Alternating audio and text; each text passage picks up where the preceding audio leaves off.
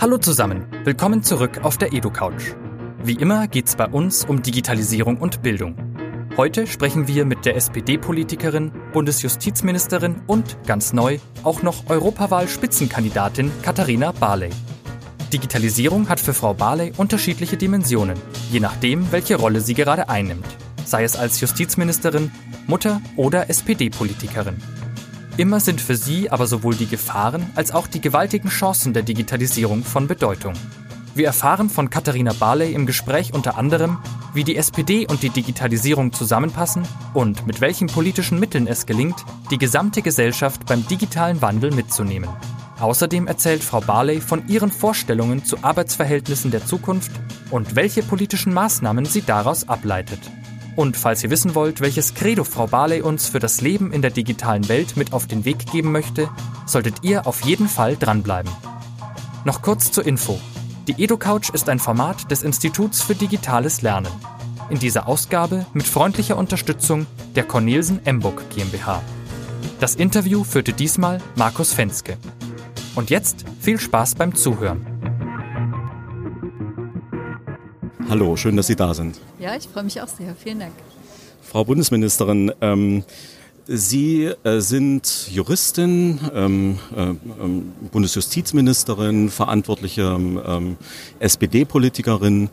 Ähm, Sie bedienen sozusagen die hohe politische Ebene. Ähm, bei uns ist es ja so, wir sind ähm, so Bildungsmenschen, wir denken über Lehr- und Lernmittel nach, über die Verbesserung von Schule mit Schulclouds, mit äh, neuen Ausrüstungen, wie können wir unsere didaktischen und organisatorischen Prozesse besser machen. Äh, das treibt uns jeden Tag um und wir sind seit vielen Jahren eigentlich davon überzeugt, dass die Digitalisierung die zentrale Schlüsselentwicklung unserer Gesellschaft ist. Ähm, wie ist das bei Ihnen in Berlin auf Ihrer Ebene? Denken Sie auch jeden Tag ähm, an Digitalisierung? Also ich bin ja nicht nur Politikerin und das bin ich ja beruflich noch gar nicht so lange. Das ist jetzt mein fünftes Jahr. Ähm, ich bin ja zum Beispiel auch noch Mutter und äh, da verfolge ich also das, was Sie tun, auch sehr intensiv. Mein jüngerer Sohn geht noch zur Schule und äh, bei den beiden erlebe ich natürlich, wie die Digitalisierung ähm, alles verändert. Das ist ja noch stärker als in meiner oder unserer Generation. Ähm, da ist es ja auch das Verabredungsverhalten und das ganze Kommunikationsverhalten, woher die ihre Informationen beziehen, all das. Ähm, so im politischen Alltag, ja klar, also wir haben natürlich eine andere Form, mit äh, Wählerinnen und Wählern zu kommunizieren über die sozialen Netzwerke. Ähm, und auch sonst vieles, was, was unser Leben auch leichter und angenehmer macht. Aber gerade als Verbraucherschutzministerin liegt mir natürlich auch das ganze Thema Datenschutz und Datensicherheit sehr am Herzen. Ähm, woran erkennen Sie, dass die Digitalisierung die Welt wirklich grundlegend ändert? Ähm, wir haben ja so eine ähm, manchmal so Wahrnehmungsprobleme bei diesem Thema. Manche Leute denken, ähm, naja, Digitalisierung, das ist so, da kommen dann Computer und wir werden so einige Dinge auch da machen. Ähm, aber mein Leben wird sich ja nicht grundlegend ändern. Und wir sind davon überzeugt, das wird passieren. Wir werden unsere Alltagsdinge ähm, anders regeln. Wir werden neue Raum-Zeit-Beziehungen haben. Äh, woran merken Sie, vielleicht auch ganz persönlich, dass sich diese Dinge so fundamental wandeln? Also ich glaube, die meisten Menschen erleben das im Berufsleben, entweder bei sich selbst oder bei Menschen, die ihnen nahestehen. Ich habe ja lange in der Justiz gearbeitet. Da hat die Digitalisierung unheimlich viel verändert. Die Berufsbilder verändern sich ganz stark. Ähm, die Möglichkeiten, sich auszutauschen, sich weiterzubilden verändern sich ganz stark, aber es gehen natürlich auch Jobs verloren. Diese ganz einfachen Kopierjobs und die, die Boten, die dann die Akten von A nach B bringen, die werden dann irgendwann auch tatsächlich nicht mehr gebraucht. Und ähm, gerade der, der Bereich Arbeitsleben, da ist es schon sehr, sehr krass. Der zweite Bereich ist äh, Kommunikation. Ähm, wie wir miteinander kommunizieren, hat sich auch drastisch verändert. Meine Tante zum Beispiel ist in den 50er Jahren in die USA ausgewandert. Die haben gedacht, die sehen sich nie wieder. Die Telefonate haben ein Vermögen gekostet. Das geht jetzt alles mit Skype oder was auch immer, ähm, FaceTime oder so. Das ist alles überhaupt kein Problem mehr. Und dadurch, dadurch wird Entfernung ja auch wirklich im Wortsinne kleiner. Also man kann jetzt mal, ein junger Mensch kann jetzt für ein Jahr in die USA gehen, ohne dass er dann ja völlig ohne Familie ist. Also aber das sind jetzt nur zwei kleine Beispiele. Es gibt unendlich viele. Ich teile Ihre Auffassung, dass das unsere Welt fundamental verändern wird. Nehmen wir auch sowas wie, wie einen 3D-Drucker ähm, oder ähm, ja, Alexa und ähnliche Produkte. Ähm, das, das verändert schon auch Zusammenleben und, und, und Konsum, alles Mögliche. Nun glaube ich, ähm, wir sind irgendwie auch auf der gleichen Seite. Wir sehen die Chancen. Sie sehen auch ähm, qua Amt ähm, die Risiken, die Probleme, die wir bearbeiten müssen. Aber wir haben, glaube ich, so diesen Blick auch für die schönen Dinge, die sich vielleicht in der Zukunft da so ergeben können. Nun gibt's aber auch eine Debatte, äh, die sagt, diese fortschreitende, schnelle Digitalisierung spaltet die Gesellschaft, und zwar ganz grundlegend. Und sie gefährdet unsere demokratischen Grundlagen. Was sagen Sie dazu? Naja, die Digitalisierung selbst ist ja erstmal nur eine Technik. Ähm, aber die hat Folgen, gerade wenn man die sozialen Netzwerke ansieht, dass sich diese, ähm, diese Vereinzelung von, von bestimmten Gruppen das sich abschotten verschnellert und verstärkt. Das gab es früher durchaus auch schon. Ich meine, früher gab es auch schon in großen Städten Stadtteile, wo man unter sich blieb, sei es die Reichen, sei es die nicht so Reichen, sei es eine bestimmte Bevölkerungsgruppe, was auch immer. Aber jetzt ist das, ähm, kann man sich fast völlig abschotten und trotzdem glauben, dass man alles weiß und alles kennt. Das ist schon echt gefährlich. Das ist wahr. Ähm, aber wir sind ja nicht machtlos. Ich finde es immer ganz wichtig zu sagen, wir können alles gestalten. Also technisch können wir vieles gestalten und auch politisch rechtlich liegt es ja in unserer Hand zu sagen, was wir wollen und was wir nicht wollen. Und ähm, da muss man dann gegebenenfalls eben auch was tun. Aber Ihre Branche, die Bildung, ist natürlich wahnsinnig wichtig an dem Punkt. Gerade weil sie auch viel mit, mit sehr jungen Menschen zu tun haben, also ein Bewusstsein dafür zu schaffen, dass nicht alles, was ich auf Facebook sehe, der Wahrheit entspricht und dass Leute einen, einen Hintergedanken haben, dass die Ziele verfolgen, wenn sie mir irgendwas aufspielen. Das ist wichtig. Ich erlebe das bei meinen Jungs, dass das schon ganz gut vorhanden ist, mehr als ich eigentlich dachte. Also mehr auch als in vielleicht in, in, in der älteren Generation, weil die eben wirklich damit aufwachsen, auch mit dem Bewusstsein und der, dem kritischen Bewusstsein frage mal an der Stelle ungeplant so ein bisschen politisch noch weiter. Man könnte ja annehmen, ähm, dass äh, die ähm, industrialisierte Massengesellschaft des 19. und frühen 20. Jahrhunderts nach einer idealen politischen Form gestrebt hat und das war die Demokratie. Ähm, wir erleben jetzt auch durch die Digitalisierung Prozesse eben sehr stark der Vereinzelung, der neuen Gruppenbildungen, auch der völlig neuen Interessenverteilungen. Glauben Sie, dass die Demokratie sozusagen ähm, über jeden Zweifel erhaben sein wird, ob dieser grundlegenden Veränderungen äh, oder könnte es auch ganz anders laufen? Also die Demokratie ist nie äh, sicher, nie gesichert. Aber das hat nicht nur was mit, mit, Digitalisierung zu tun. Das haben wir in der deutschen Geschichte nun sehr schmerzhaft erfahren, dass, dass es gar nicht so schwer ist, Demokratie wieder umzuschmeißen, weil sie eben eine ähm, zeitaufwendige und anstrengende ähm, Form des Zusammenlebens ist. Und manche sich auch gerne leicht machen und einfach sagen, wir brauchen einen starken Menschen, der bestimmt, wo es lang geht und dann haben wir es alle bequemer. Die Digitalisierung öffnet auch in dem Zuge durchaus Chancen. Also gerade weil Sie sagen, ähm, es bilden sich neue Gruppen. Es gibt ja jetzt auch die Möglichkeit, wenn man, wenn man ein ganz abseitiges Interesse zum Beispiel hat, was in dem kleinen Dorf, wo man wohnt, überhaupt niemanden interessiert. Durch die Digitalisierung kann man jetzt ganz schnell eine ganze Community finden, die sich damit beschäftigt. Ähm, mein Vater sammelt mechanische Armbandweckeruhren. Ich glaube, da gibt's auf der Welt vielleicht, weiß ich nicht, 50 Leute, die das interessiert, aber die 50 kennt er jetzt alle, ja, die wohnen überall. Also solche Dinge, das eröffnet ja ganz, ganz neue Möglichkeiten. Wir müssen nur echt aufpassen, dass wir nicht diese, ähm, also dass wir solche Hate Bubbles, ja, also da, da fängt einer an und dann explodiert das total und alle stürzen sich auf jemanden, zum Beispiel bei Mobbing oder auch im politischen Kontext passiert das natürlich auch viel. Ähm, oder natürlich auch bei, bei gezielten Falschmeldungen, bei Manipulationen. Das sind Sachen, wo wir wirklich eingreifen müssen. Das gefährdet sonst die Demokratie. Wenn Sie es auf den Punkt bringen müssten, was ist die größte Gefahr oder was sind die größten Gefahren der Digitalisierung, was sind die größten Chancen? Also die größten Chancen, glaube ich, habe ich schon versucht zu beschreiben, ist, dass wir Zugang zu ähm, Menschen und zu Wissen haben, das war vorher überhaupt nicht vorstellbar. Ähm, und auch Möglichkeiten, uns zu entfalten. Die größten Gefahren bestehen darin, dass ähm, Sicherheit verloren geht. Also wenn alle Information gleichwertig ist und es dazwischen kein Medium mehr gibt, was irgendwie bewertet, wie das ein seriöser Verlag tut oder ähm, ein seriöses Medium, was auch immer, Tageszeitung oder auch eine, eine Fernsehsendung oder so, ähm, dann, dann kann zum einen auch jeder Unfug geglaubt werden, wenn man ihn nur hübsch verpackt. Und es scheint dann so, als wäre jede Meinung gleich viel wert oder gleich gleichberechtigt, sag ich mal. Dabei gerade in Deutschland gibt es Meinungen, wo wir sagen, das geht nicht. Also zum Beispiel, wenn man den Holocaust leugnet oder wenn man wenn man äh, Juden verunglimpft oder auch wenn man äh, sich homophob äußert oder solche Dinge. Und da besteht auch eine Gefahr, dass, dass das alles so gleich auf gleicher Augenhöhe ist, weil es das technisch ist, aber es ist es eben nicht vom, von unseren Werten her. Das ist eine echte Herausforderung.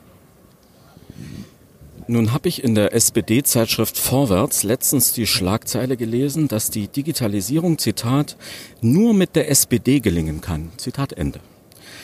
Eine Aussage aus dem Buch von äh, äh, Thorsten Schäfer-Gümbel, die sozial-digitale Revolution.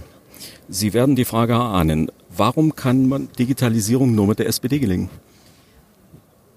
Ja, das muss man jetzt erklären, wie es gemeint ist. Also Digitalisierung technisch kann man natürlich auch ohne die SPD machen. Aber was immer unsere, ähm, unser Auftrag war, daraus sind wir auch entstanden aus der Arbeiterbewegung, war, wenn sich in der Gesellschaft ganz fundamentale Veränderungen ergeben, damals Industrialisierung, später aber auch die Automatisierung, jetzt Globalisierung, Digitalisierung, dann war es immer unsere Aufgabe, die Aufgabe der Sozialdemokratie, zu sehen, dass die Menschen da mitgehen können. Also dass, dass das nicht auf Kosten der ganz normalen Leute geht. Und ähm, das ist auch jetzt so. Also wir müssen bei der Digitalisierung schon gucken, wer profitiert davon.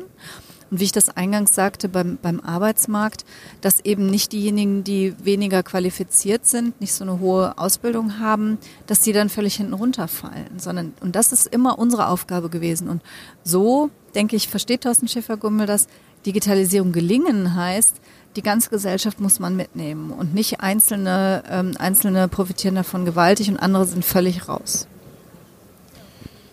Ähm, nun ähm, ist die SPD ja in keiner ganz einfachen Lage. Ähm, es gibt ja ähm, eine Debatte zum Beispiel darüber, ähm, wo im politischen Spektrum sie sich zukünftig sozusagen verorten soll. Und ich frage ganz bewusst, vielleicht auch ein bisschen sehr zugespitzt, ist das so ganz falsch, wenn man ähm, sagt, die ältere Klientel sozusagen, die Arbeiter und Angestellten wandern sehr stark von der SPD weg? Und es ist ihnen noch nicht gelungen, die neuen Arbeitnehmer zum Beispiel gerade in der Digitalbranche so zu gewinnen, ähm, äh, dass äh, dieses Konzept, ähm, die Gesellschaft zusammenzuhalten, ähm, alle mitzunehmen, jedem eine Chance zu geben, tatsächlich schon ähm, überzeugend ähm, angenommen wird. Wie sehen Sie das? Also ist es richtig, dass wir im Moment ähm, zu kämpfen haben. Ähm, das ist aber keine Frage jetzt von Altersgruppen oder auch von, von Berufsständen. Also klar ist, wir sind eine ganz traditionsreiche Partei und wir sind entstanden aus der Arbeiterschaft. Und diese klassische Arbeiterschaft in dem Sinne gibt es natürlich kaum noch. Das stimmt. Also selbst diejenigen, die noch, ähm, ja, die, die etwas fabrizieren, tun das ja nicht mehr auf die Art und Weise und unter den Bedingungen, wie das damals war. Dank der Sozialdemokratie im Übrigen auch und den Gewerkschaften. So, aber wir haben jetzt natürlich ähm, ähnliche Herausforderungen, aber in die Moderne transportiert. Und ähm, es sind eigentlich eher die, die Älteren, die, die sehr treu sind der Sozialdemokratie. Wir gewinnen aber auch viele neue dazu. Also gerade in dem, im digitalen Bereich haben wir eine ganz vitale Szene.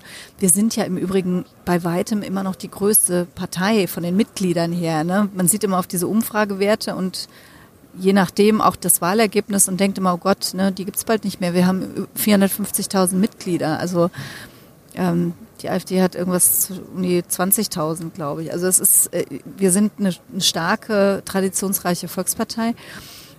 Aber sie treffen, glaube ich, schon den Punkt. Dieses Zusammenhalten ist im Moment nicht so angesagt. Also im Moment geht's eher so in dieses, was springt eigentlich für mich dabei rum? ähm, sowohl wirtschaftlich als auch gesellschaftlich als auch politisch. Ähm, es ist ja kein Wunder, dass die Rechtspopulisten überall in der Welt Aufschwung haben. Das ist kein deutsches Problem, das ist auch kein SPD-Problem, das ist ein europäisches und sogar ein globales Problem, wenn wir da zum Beispiel in die USA gucken. Und nun gibt es aber Ihnen konzeptionelle Überlegungen, ähm, sich da neu aufzustellen. Ähm, vielleicht können Sie da so ein paar Stichworte sagen. Also ähm, ist die Antwort auf soziale Verwerfung durch Digitalisierung Grundeinkommen zum Beispiel?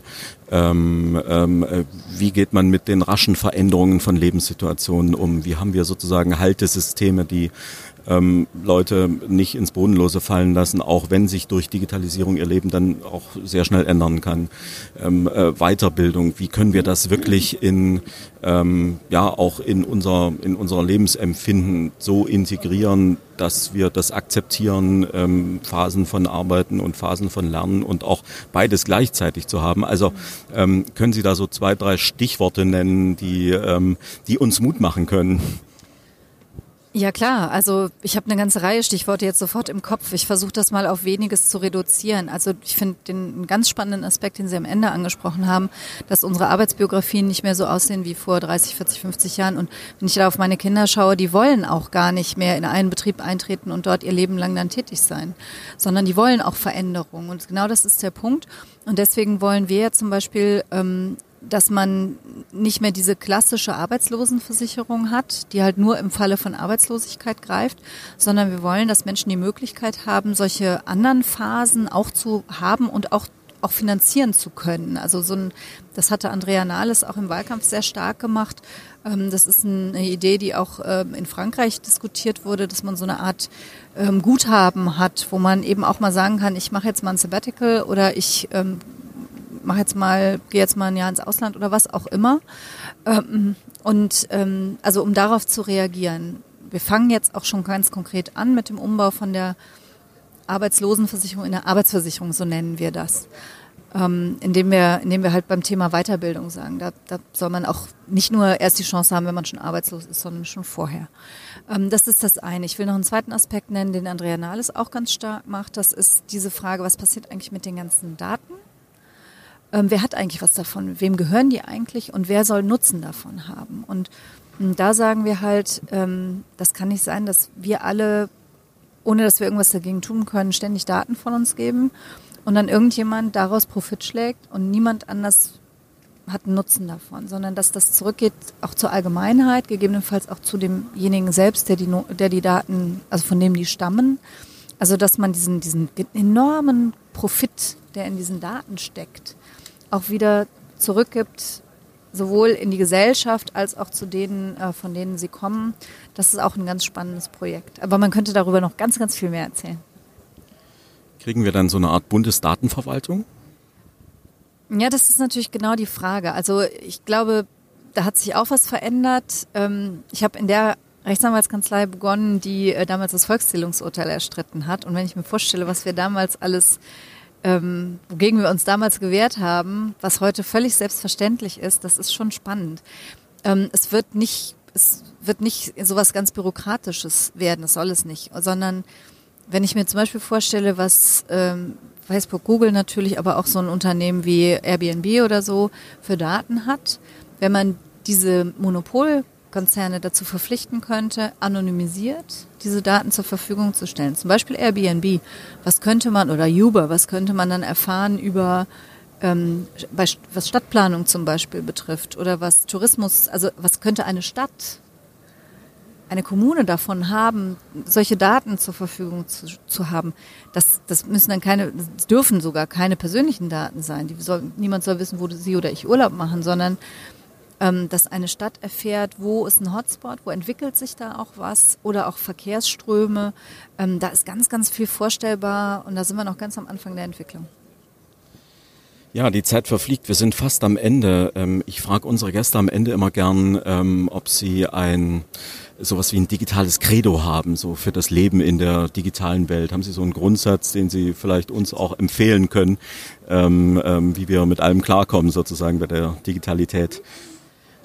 Oh, ähm, also das so ein richtiges Credo habe ich nicht, aber ich finde, dass wir ähm, das genießen sollten, die neuen Möglichkeiten, die, die, die uns eröffnen, die, die sich uns eröffnen. Aber qua Amt, ja, wie gesagt, also schon auch ein bisschen aufpassen, dass man nicht sich selber total gläsern macht.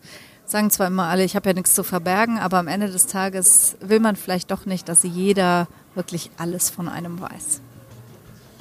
Frau Bundesministerin, vielen Dank für dieses Gespräch und äh, viel Glück für Ihre politische Arbeit. Dankeschön. Das war's mit der EduCouch, dem Podcast zu digitalen Bildungsthemen. Wenn euch die Folge gefallen hat, freuen wir uns natürlich, wenn ihr unseren Podcast abonniert und teilt, damit ihr keine Folgen mehr verpasst und möglichst viele Leute davon erfahren. Und falls ihr Lob, Kritik, Anmerkungen und Wünsche habt, bewertet uns gerne auf iTunes und Co. oder schreibt uns. Die EduCouch ist ein Format des Instituts für digitales Lernen. In dieser Ausgabe mit freundlicher Unterstützung der Cornelsen Emburg GmbH.